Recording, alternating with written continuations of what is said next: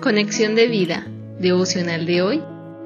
Todo lo que necesito, parte 1. Dispongamos nuestro corazón para la oración inicial. Señor Jesús, al recibirte a ti en mi corazón, tengo todo lo que necesito. Tu amor lo llena todo y por eso te ruego que me guíes a hacer la voluntad del Padre como tú lo hiciste que mi vida sea para glorificar tu nombre y dar a conocer toda la plenitud de tu gracia. Amén. Ahora leamos la palabra de Dios. Salmos capítulo 73, versículo 25. ¿A quién tengo yo en los cielos sino a ti? Y fuera de ti nada deseo en la tierra. La reflexión de hoy nos dice, Cristo lo llena todo como dice la Escritura, la cual es su cuerpo, la plenitud de aquel que todo lo llena en todo. Efesios 1:23.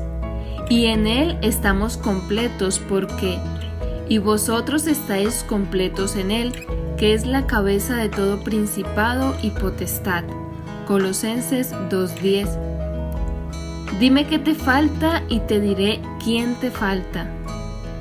Aun si tuviéramos toda abundancia de bienes, de reconocimiento o títulos, o estuviéramos rodeados de muchas personas, si no tenemos a Cristo, estamos solos y vacíos, porque nada nos llena de la plenitud, la paz y la seguridad que nos da nuestro Señor y Salvador.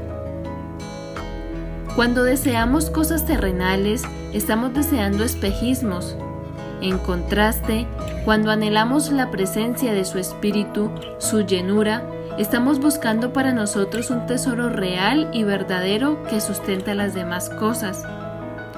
No podemos pensar que alcanzar un logro en la tierra sin tener primero a Cristo es nuestra realización. Por lo tanto, nuestra meta no debe estar centrada en las cosas del mundo y las hazañas personales, sino en conocer, agradar y llenarnos de la presencia de Dios para que con Él de la mano, haciendo su voluntad, cada objetivo tenga el propósito de dar a conocer su nombre y vivir ya no para nosotros mismos, sino para aquel que murió y resucitó para darnos vida. Segunda de Corintios 5:15. No se trata de prioridades, sino que Jesús lo es todo en todo. Él es el primero y el último, lo más alto y sublime. Si gobierna sobre todo principado y potestad, ¿cómo no será más importante que gobierne y llene todos los espacios de nuestra vida? En la práctica, esto se refleja en que todo lo que hagamos sea por y para Él, para su gloria y alabanza, para sus propósitos, sirviendo a sus planes, enfocando nuestra profesión, trabajo, relaciones, estudios en dar testimonio de su amor, en compartir su palabra de vida y propósito a todos los que nos rodean y en aplicar sus principios en cada área.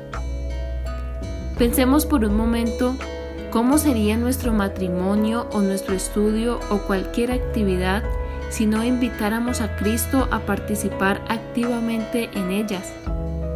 Toda relación, proyecto o motivación sin el Señor Jesús es un fracaso, un despropósito y una vanagloria.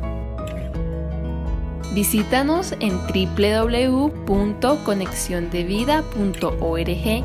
Descarga nuestras aplicaciones móviles y síguenos en nuestras redes sociales